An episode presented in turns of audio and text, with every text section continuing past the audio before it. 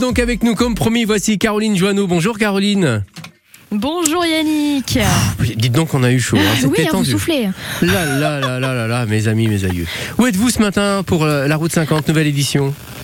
Alors ce matin, vous l'avez dit, je suis à Valcanville. J'ai pris ma petite voiture France Bleu. J'ai traversé la pluie, la campagne et je suis arrivée dans une caverne d'Alibaba pour moi. Vraiment. Je C'est-à-dire pense que je vais y rester, je suis désolée. Euh, C'est-à-dire que je suis dans l'atelier Val de Serre, la tricoterie. Il y a des marinières, il y a des pulls, il y a des robes, des robes même de haute couture qui sont avec moi. Ah oui. Et je suis à, bah oui, bah on peut pas forcément habiter dans la Manche sans avoir sa marinière. Alors, vous êtes d'accord avec moi. Donc forcément, je suis allée voir comment on la faisait avec donc la tricoterie Val de Serre et Jean-Luc Hiver, le dirigeant. Bonjour Jean-Luc. Bonjour, bonjour à tous. Alors, vous me l'avez dit un petit peu là qu'on est au café, on est en train de justement de se réveiller et vous m'avez dit cette histoire de cette tricoterie Val de Serre, elle est familiale. Ça existe depuis quand?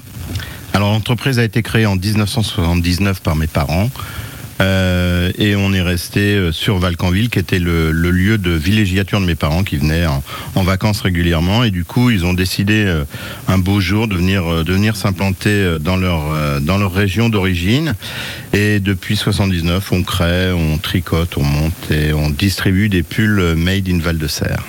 Made in Val de Serre, made in La Manche évidemment, et ça s'exporte en plus. Pourquoi Comment ça se fait que la, Manche et la tricoterie Val de Serre plaisent autant, par exemple, au Japon?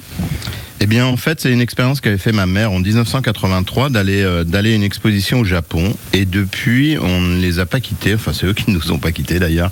Et on travaille euh, énormément, énormément sur le sur le Japon. Beaucoup d'exportations. Et comme vous le disiez tout à l'heure, beaucoup de marinières en fait sont exportées là-bas au Japon.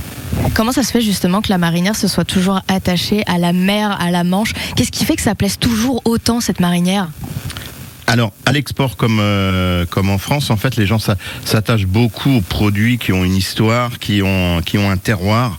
Et du coup, euh, du coup, c'est ce qu'ils viennent rechercher. Au Japon, c'est ce que les gens viennent rechercher. C'est une histoire, c'est un produit qui a, qui, a, qui a une vérité, qui a vraiment quelque chose de fait. D'ailleurs, euh, on, on- on le dit, puisqu'on est EPV, entreprise du patrimoine vivant, donc avec un vrai savoir-faire. Et les gens, c'est ce que, c'est ce que viennent rechercher à travers cette marinière ou ces pulls, d'ailleurs. Alors là, c'est sûr qu'il y a une belle histoire et il y a un beau terroir. Dans quelques petits instants, on va pouvoir écouter les machines. Je suis allée voir, c'est des énormes machines. On va découvrir comment on fait ça. Et vous allez voir, il y a aussi de très très belles pièces. Vous pouvez regarder aussi les petites photos. Je vais tout, tout mettre sur Facebook parce que c'est vraiment d'une beauté incroyable. Merveilleux. Merci beaucoup Caroline Joanneau. On vous retrouve donc euh, dans une grosse dizaine de minutes, toujours en direct de la tricoterie du, du Val de Serre, de Valcanville. Euh, on va continuer d'évoquer ces jolies marinières. Et puis je vous rappelle également l'invitation.